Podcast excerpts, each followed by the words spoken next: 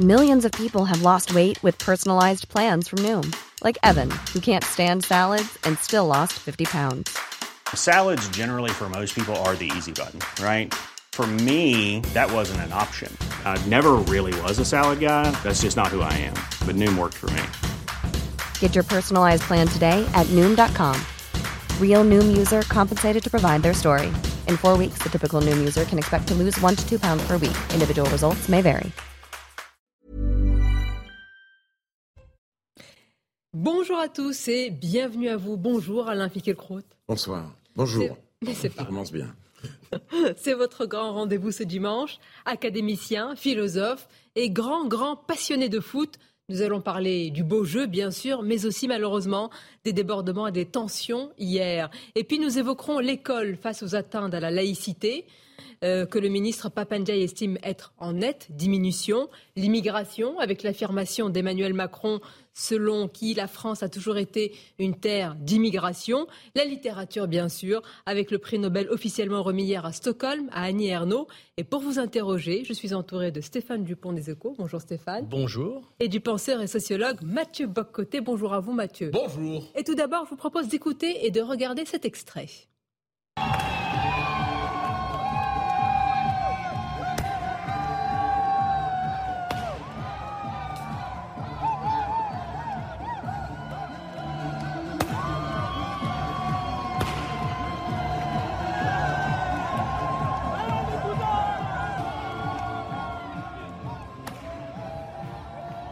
Qualification donc des Blancs en demi-finale. En grand passionné de foot que vous êtes, vous avez certainement regardé le match hier. Qu'en avez-vous pensé?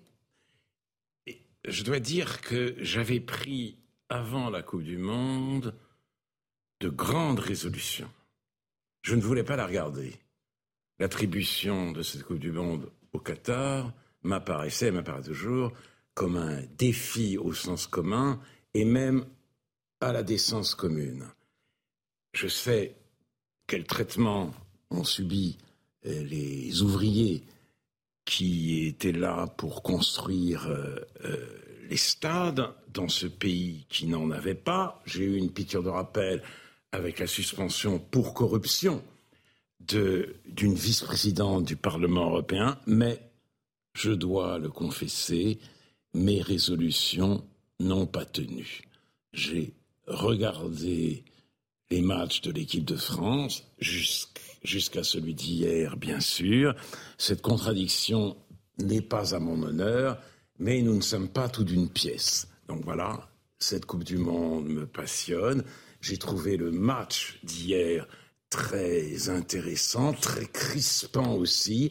J'ai été saisi de pitié à un moment donné pour le joueur anglais qui a raté le deuxième penalty, mhm. même si j'aurais été un peu triste qu'il qu'il réussisse. Mais pour moi, d'ailleurs, l'épreuve des tirs au but qui intervient en fin de match et qui est intervenue à plusieurs reprises déjà, est aussi une épreuve que je vis de l'intérieur. Parce que je m'identifie au joueur qui va tirer, et euh, je me souviens par exemple du match, euh, je crois que c'était justement Espagne-Maroc, vu un joueur que je connais parce qu'il joue au PSG Sarabia, il s'est avancé vers le point de pénalty avec un visage défait. Et j'ai vu à sa détresse qu'il allait le rater.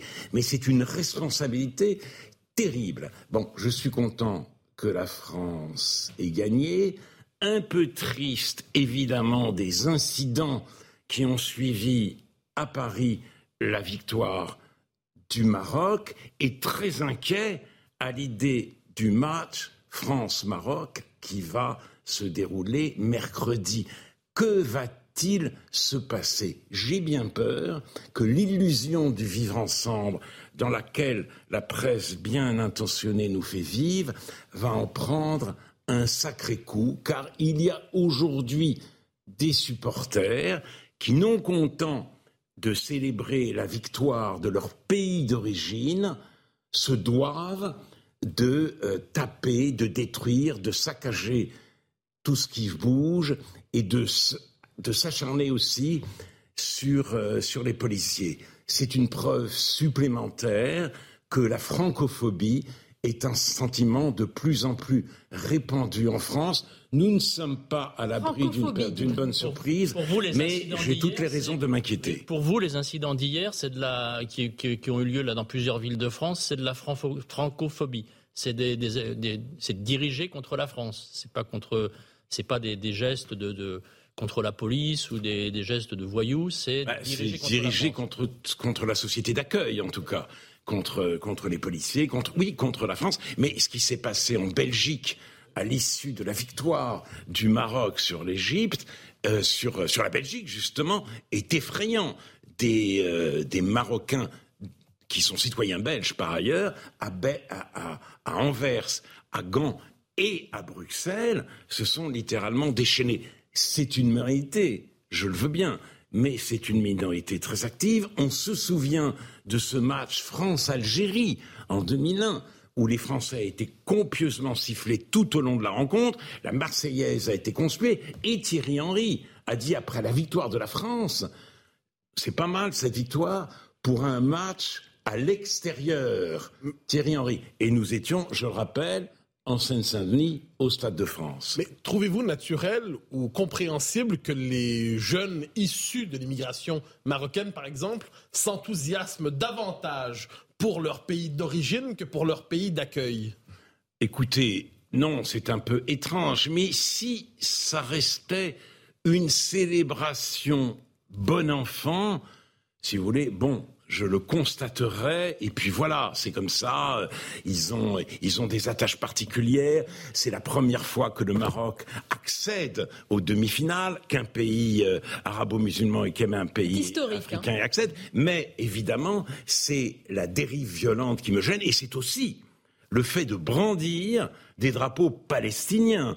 Il y en a eu aux Champs-Élysées et ce drapeau a été brandi lors de la victoire du Maroc, je crois, sur l'Espagne, par les joueurs eux-mêmes les joueurs marocains eux-mêmes à Doha. Ah, ça, oui, c'est particulièrement Vous dites dérive, euh, c'est attendu pour vous, y compris mercredi soir, ou est-ce que, comme certains le disent, il faut mettre d'abord l'accent sur effectivement l'aspect historique hein, C'est la première fois qu'une équipe euh, arabe accède ainsi aux, demi-finales. Ils, ont tendance à minimiser. Ce qui me gêne aussi, c'est que tous les Africains, tous les arabo-musulmans du monde s'identifient au Maroc, eux-mêmes s'identifient aux Palestiniens. il y a là comme une, une cohésion, une compacité, une homogénéité qui a quelque chose d'inquiétant. Mais je le répète, Pourquoi inquiétant? Est-ce que c'est pas un sentiment de l'abri d'une bonne surprise Pourquoi inquiétant? C'est intéressant. Est-ce que c'est pas un sentiment de fierté aussi porté par des peuples arabes qui peuvent se retrouver à travers cette euh, équipe et nation marocaine? Enfin, le football, c'est les nations.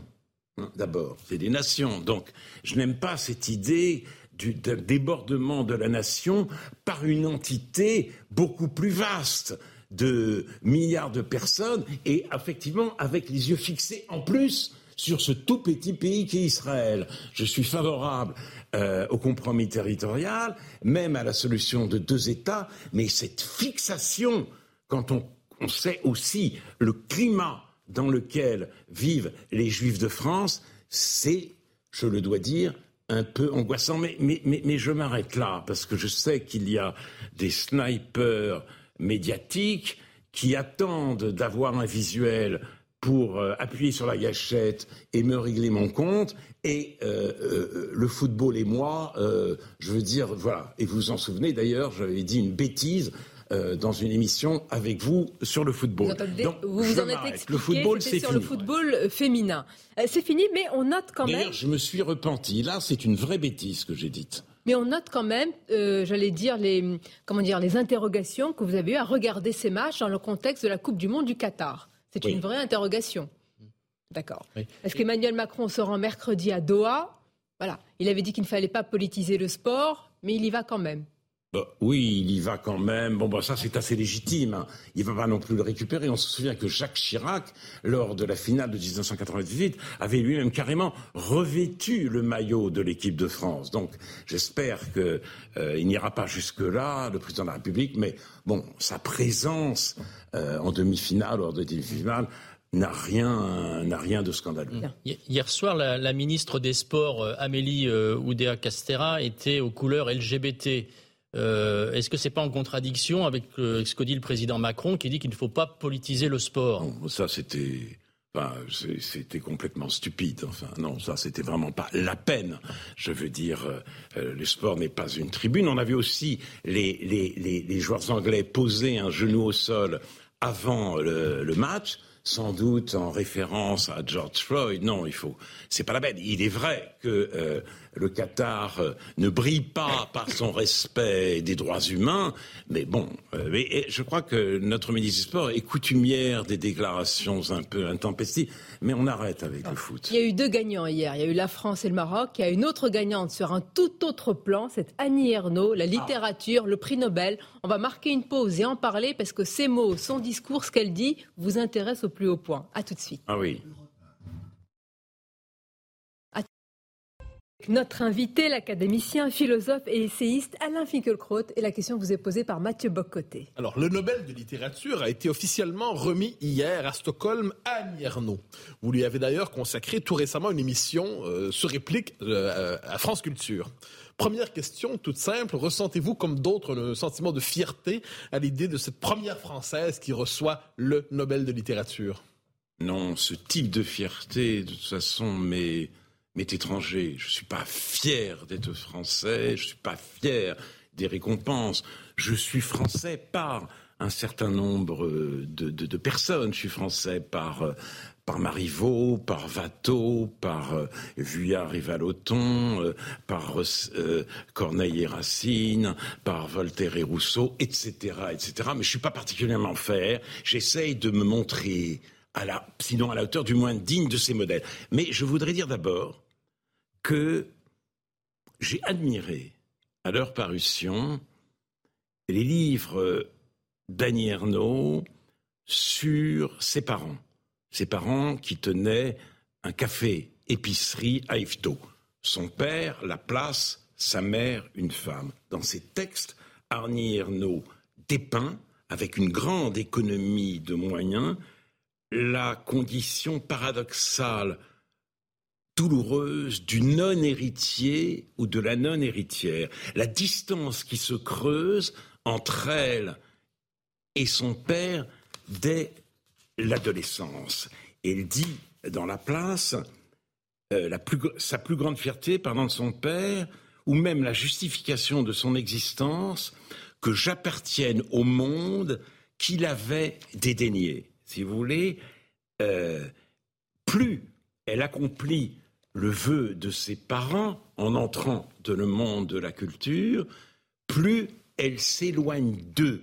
Ce détachement a quelque chose de tragique qu'elle montre très bien. Mais le problème, c'est qu'avec Annie Ernaux, très vite, le tragique a viré au tract, le sentiment au ressentiment, la déchirure intime à la haine de classe.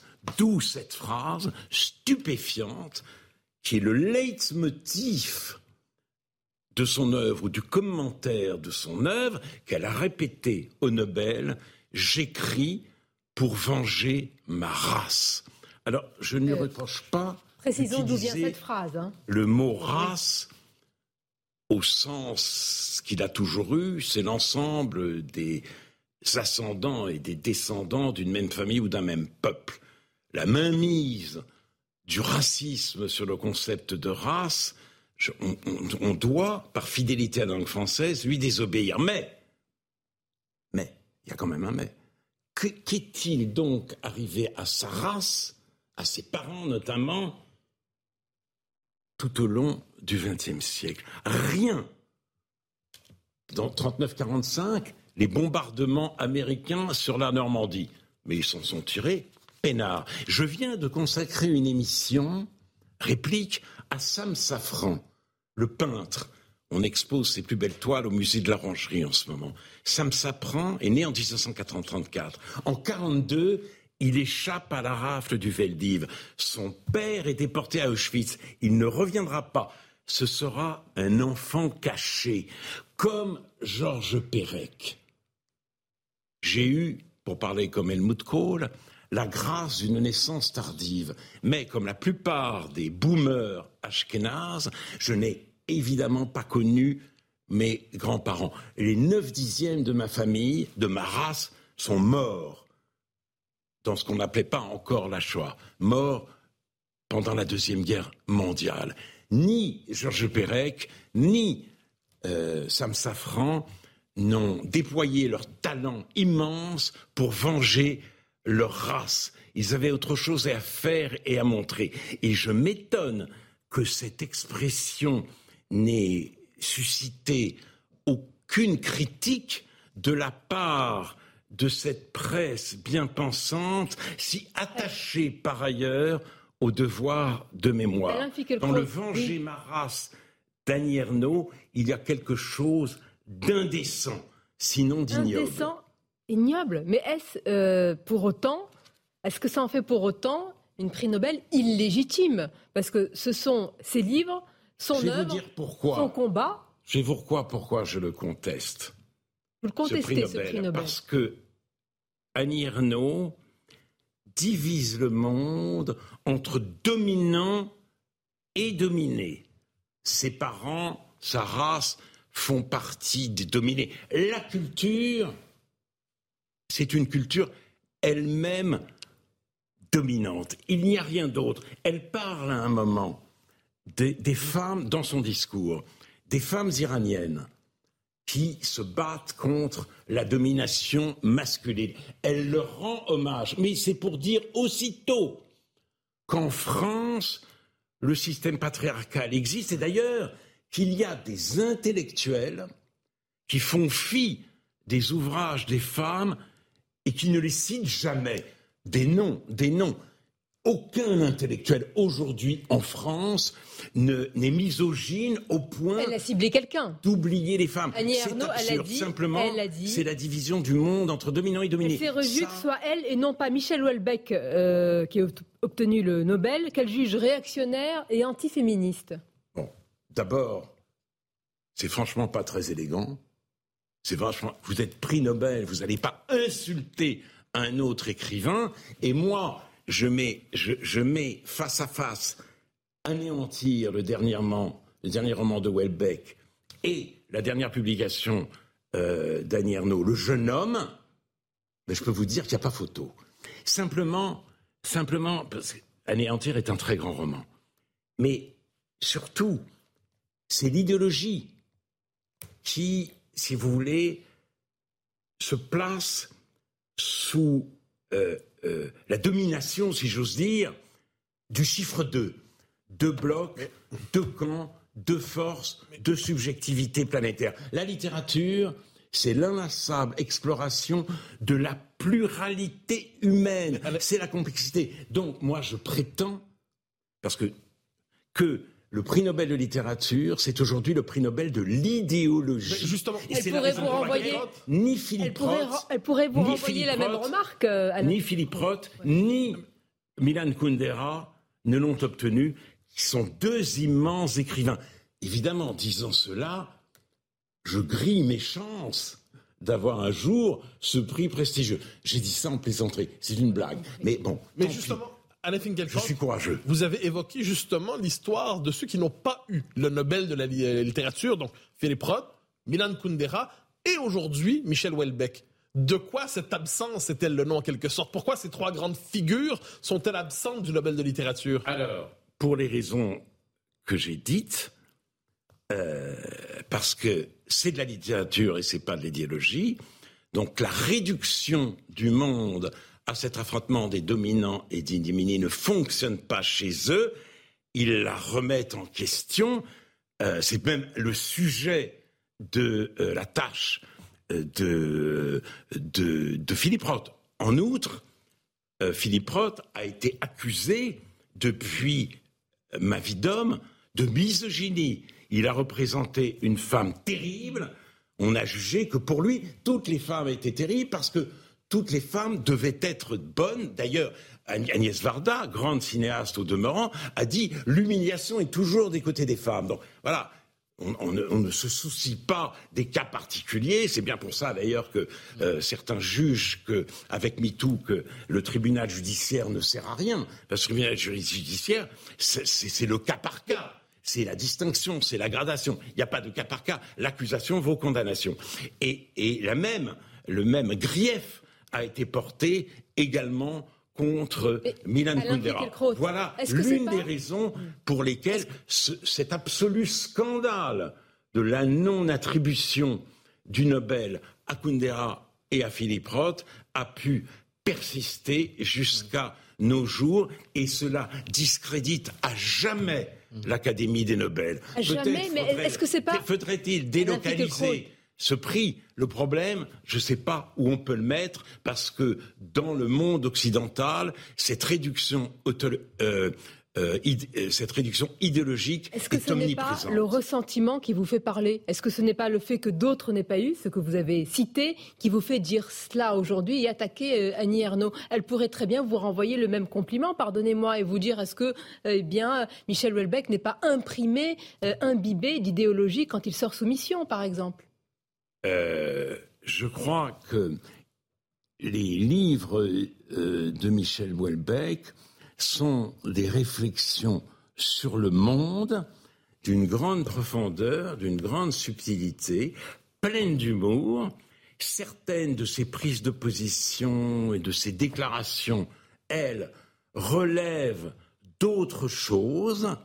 Je suis moins que Mathieu Bocoté, convaincu par l'entretien qu'il a eu avec Michel Onfray, parce que ces deux intellectuels en surplomb sur le monde, qui contemplent la décadence, ça me met un tout petit peu mal à l'aise. Cette idée que l'euthanasie, c'est le basculement dans la barbarie, je trouve ça presque ridicule, mais euh, heureusement, l'œuvre de Welbeck est beaucoup plus riche que ces prises de position, qui sont d'ailleurs intéressantes, mais qui relèvent d'un tout autre registre. Vous aviez en tête un autre candidat pour le, pour le prix Nobel, Salman Rushdie. Euh, comment vous expliquez que lui non plus euh, n'ait jamais eu le prix Nobel? J'ai invité euh, à réplique Pierre Assouline et Raphaël Léris pour pour parler de cela. Sur Rushdie, il a eu une réflexion intéressante à souligner. Il a dit peut-être pas cette année,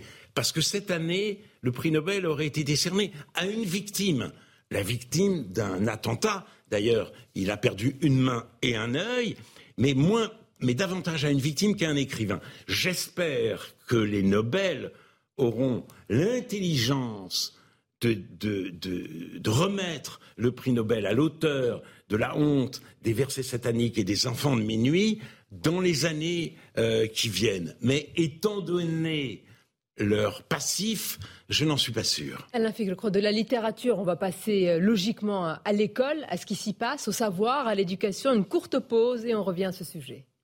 Et voilà. Et direction l'école avec vous, Alain Finkielkraut. Le ministre de l'Éducation nationale, Papandiaï, s'est félicité d'un recul des atteintes à la laïcité sur un mois, entre le mois d'octobre et le mois de novembre. Il y a eu moins de signalements, affirme-t-il. Est-ce que c'est le signe pour vous d'un, d'un reflux de telles atteintes ou alors d'une autocensure des enseignants? Écoutez, il faut envisager le problème de l'école de la manière la plus large. Oui, il y a des atteintes continuelles à la laïcité. Oui, beaucoup de gens en France considèrent la laïcité à la française comme une forme de discrimination à l'égard des musulmans. Et le paradoxe de la France, c'est de voir, euh, c'est qu'alors même que les femmes iraniennes enlèvent leur voile au péril quelquefois de leur vie, on voit des jeunes filles revendiquer le droit à une tenue islamique à l'école et il y a encore des gens pour les défendre, comme si ce qui est une forme d'oppression sur le corps des femmes en Iran était une forme de libération en France. C'est effrayant, c'est déplorable. Mais je dis le problème de l'école est beaucoup plus vaste. Papendiaï dit, affirme que le premier but de l'école, c'est de réduire les inégalités sociales.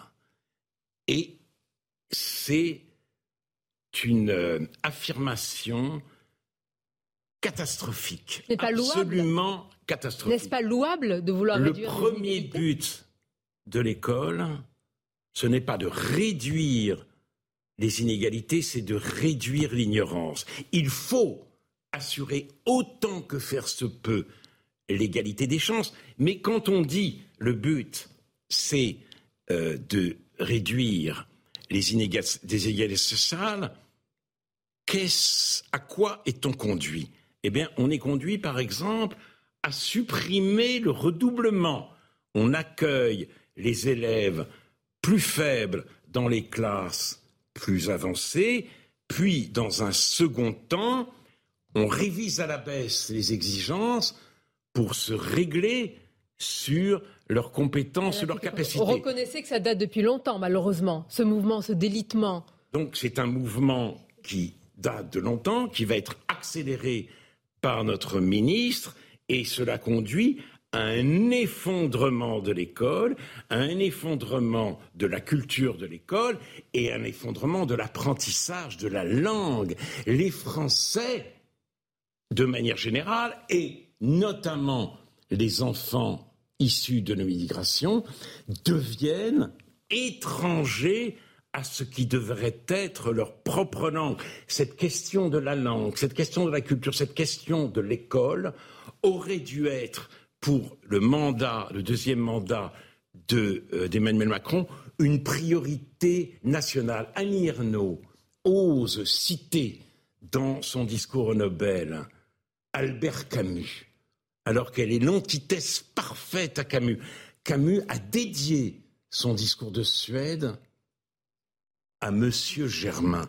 Monsieur Germain, son instituteur, un instituteur sévère, exigeant, qui lui a littéralement sauvé la vie en lui permettant de poursuivre ses études et en persuadant la famille de, de, euh, Camus, beaucoup plus pauvre demeurant que celle d'Annie Ernaux et qui n'a jamais écrit pour venger sa race. C'est important, attendez. Donc là, vous êtes en train de dire qu'elle manque de gratitude par rapport à, l'école, à la culture. Elle manque de gratitude par rapport à tout, comme si elle s'était faite toute seule.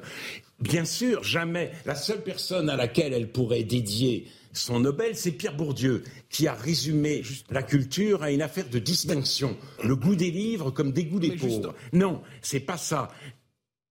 Monsieur Germain, pour Monsieur Germain, le cours magistral était un pléonasme. Aujourd'hui, le cours magistral est un vestige scandaleux parce qu'il faut, il faut euh, attrouper les élèves devant des écrans, euh, réaliser des situations d'interactivité et de communication qui contribuent encore au désastre de l'école. La faculté d'attention, c'était, dit Simone Veil, le premier but de l'éducation. L'attention est aujourd'hui pulvérisée par les écrans. Et qu'est-ce qu'on trouve? Introduire les écrans à l'école. Ça devient un fétiche, le fétiche de tous nos politiques de droite et de gauche et évidemment de la rue de Grenelle. Et justement, vous évoquiez le fait que l'école doit lutter contre l'ignorance. Mais l'idée même de culture générale aujourd'hui, le patrimoine de civilisation, vous avez cité Bourdieu, l'idée même de culture générale est suspecte. On l'imagine discriminatoire, on l'imagine quelquefois raciste, transphobe, et ainsi de suite. Vous avez parlé des écrans qui détruisent la capacité d'attention des élèves. Alors la question que je vous poserai tout simplement, c'est est-ce que les conditions mêmes pour restaurer l'école, pour sauver l'école, ne nous échappent pas quand l'idée de culture générale disparaît, quand l'attention s'efface devant le pouvoir de l'écran? Mais bien sûr, vous avez tout à, fait raison. D'ailleurs, la culture générale est suspecte jusque dans certaines institutions universitaires. Elle est suspecte d'élitisme. Et ça, l'élitisme, c'est vraiment une, manière de marquer le mépris pour cette culture générale. Et certains sociologues parlent maintenant au lieu de culture générale, de culture commune, celle dont les élèves ont besoin pour réussir, très différente de la culture que veulent leur proposer les professeurs. Et on en voit le résultat dans la langue. Je disais, je suis français et je donnais un, un, certain nombre de noms propres, de noms de peintres ou d'écrivains. Mais ces écrivains ont enrichi, orné, façonné la langue. Et nous devrions penser, parler sous leur regard. Ils devraient être notre surmoi. Mais aujourd'hui, on combat l'idée même de surmoi et cela s'entend dans la langue même de de de,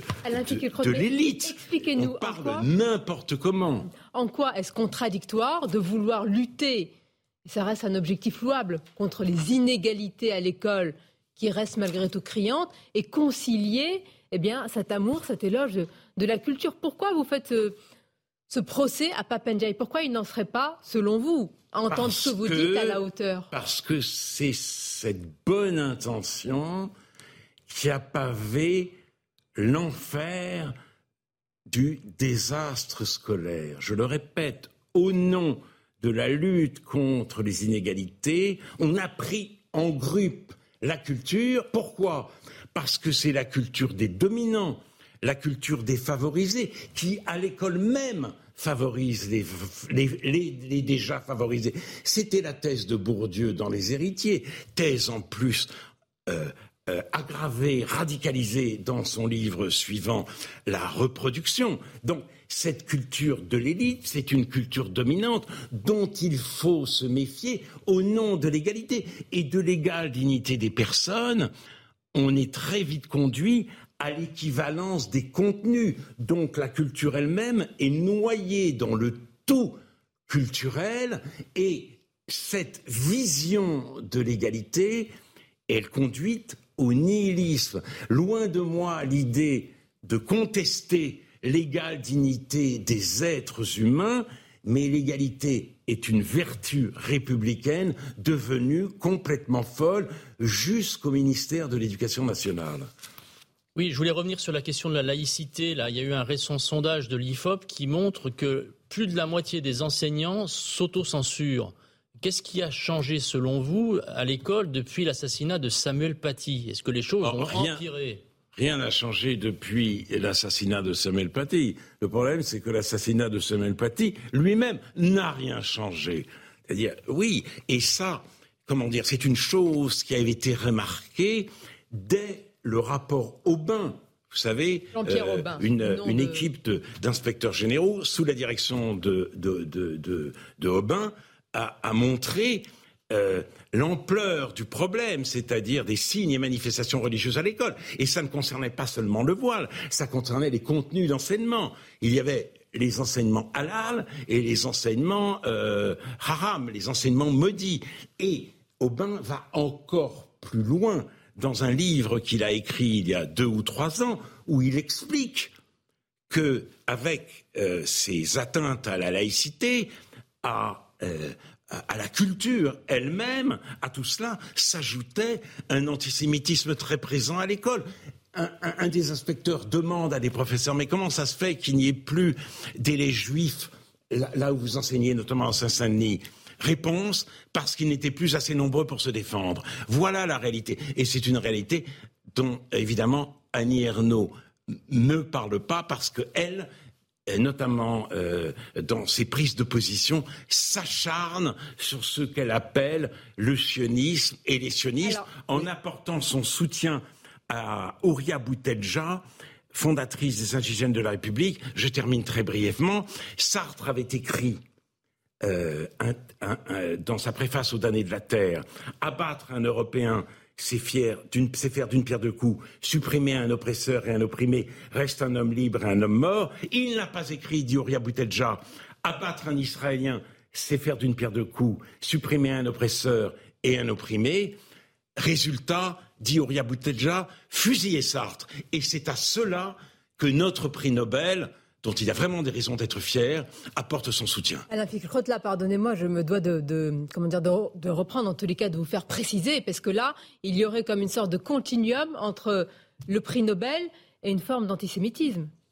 En tout cas, la question du continuum, non, je ne dis pas qu'il y a un continuum. Je dis que les prises de position politiques d'Annie Ernaux ont quelque chose d'obsessionnel. Parce que c'est Ouria Boutelja, c'est une pétition contre euh, euh, un salon euh, France-Israël. C'est un soutien à Gérard Filoche, le député qui avait tweeté une affiche antisémite représentant Emmanuel Macron. Donc ça fait beaucoup. Mais là, on revient aux dominants-dominés. Les sionistes, comme on dit, ou les juifs en général, ne bénéficient plus de l'aura qui était la leur, puisqu'ils sont passés du côté des dominants, à l'inverse de Ria Boutelja. Voilà ce que, à ce à quoi conduit la réduction du monde à l'affrontement de deux forces. pas douter, vos propos vont faire euh, réagir Fickelkraut. On va continuer à évoquer l'éducation nationale, passant de l'école à l'université. Il s'est passé beaucoup de choses cette semaine. Courte pause et on se retrouve. Encore une. Et encore une. Et notre invité ce dimanche, Alain Finkielkraut, c'est une affaire qui suscite beaucoup, euh, qui a suscité beaucoup de réactions, celle d'une professeure de danse à Sciences Po Paris qui a été contrainte, dit-elle, de cesser ses cours suite à des plaintes d'étudiants qui ont euh, effectivement été rapportés pour de supposés propos discriminatoires. L'établissement ayant demandé à ce professeur de ne plus réitérer de tels propos, elle nie catégoriquement, affirme avoir simplement parlé d'hommes et de femmes et n'avoir pas voulu utiliser, je le précise, les catégories telles que fixées par l'établissement, follower, leader. Je vous propose, Alain Fickelkraut, de l'écouter. J'ai dit hommes et femmes, euh, j'ai dit euh, les garçons d'un côté, les filles de l'autre, et sur lequel, bah, oui, je ne Enfin, je pense pas que ça soit une insulte. C'est un mot dans le dictionnaire français. Et euh, voilà. Et donc, un élève a porté plainte en disant qu'il avait été mis mal à l'aise suite à mes propos. Si j'avais fait une grave erreur, si j'avais insulté quelqu'un, euh, ils me reprendraient, j'espère pas, en tant que professeur. Mais là, ils me disent que si j'accepte, si je dis plus homme et femme, enfin voilà, si je ne dis plus homme et femme, ils me reprennent. Et il n'y a pas de problème. J'ai dit. De quoi est-ce le, le révélateur selon vous? Ah, écoutez, c'est le révélateur d'une montée spectaculaire de l'intolérance, notamment dans les universités. Il y a le cas de cette professeure de danse, de très nombreux professeurs ou d'invités d'intellectuels ne peuvent pas prononcer de conférences à Sciences Po ou ailleurs.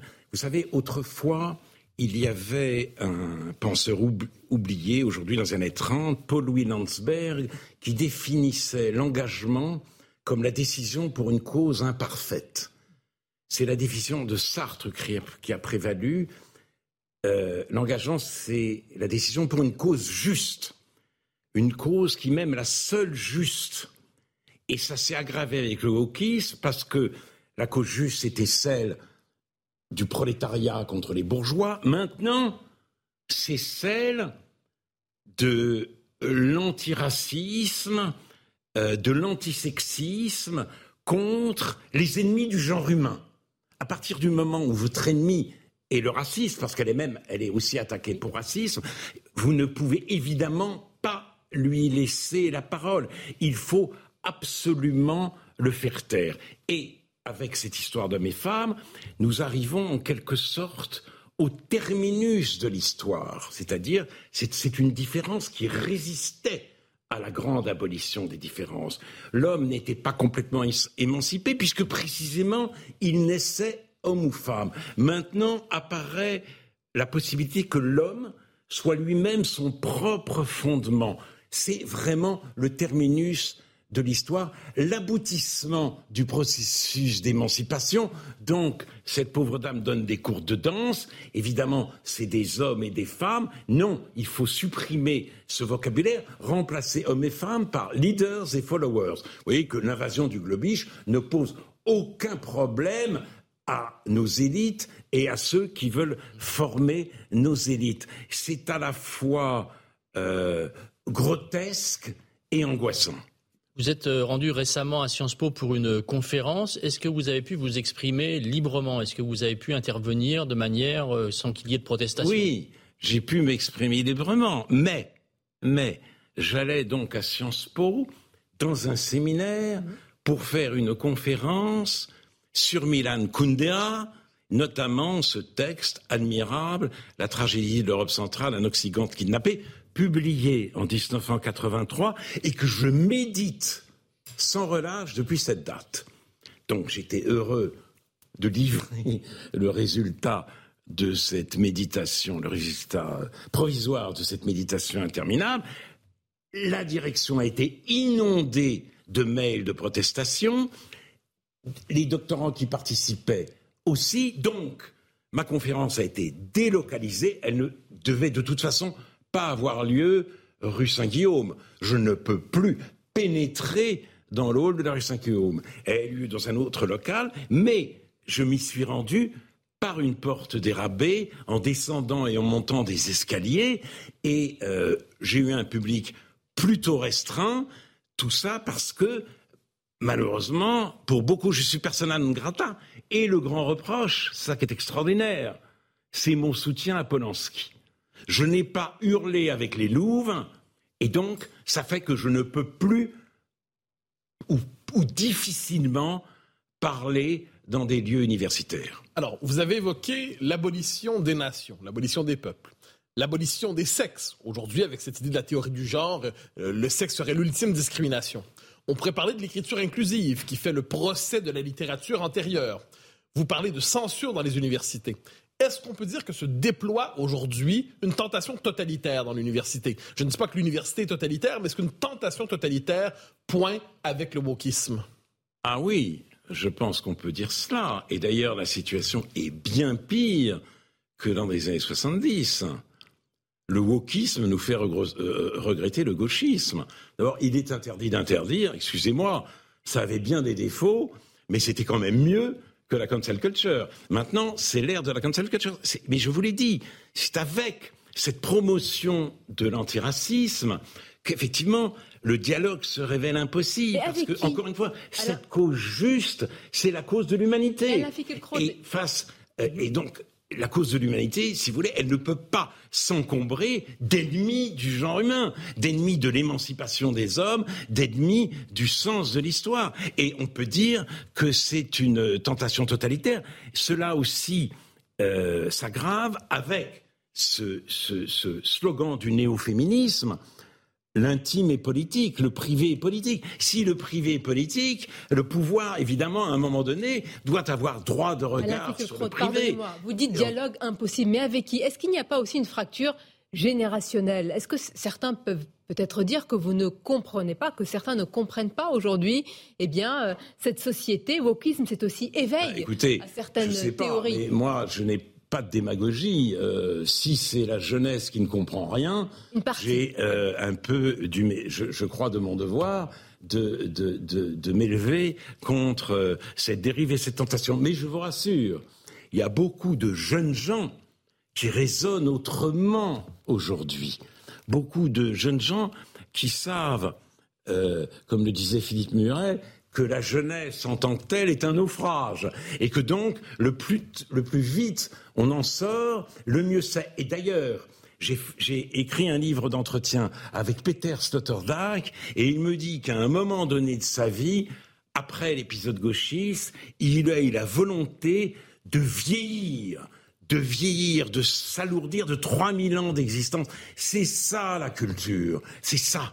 C'est un élargissement, c'est pas une domination. Ça vous donne la possibilité de vieillir. Donc j'engage cette jeunesse à vieillir au plus vite. Pas comme moi, pas vieillir au sens de d'avoir tous les mots possibles, d'entendre moins bien, mais vieillir en sens au sens de prendre sur soi l'héritage de la beauté du monde. Eh bien voilà une belle conclusion. Vieillissons alors euh, s'il est possible ensemble. Je vous remercie Alain Finkielkraut. Merci d'avoir passé cette heure ensemble sur euh, différents sujets.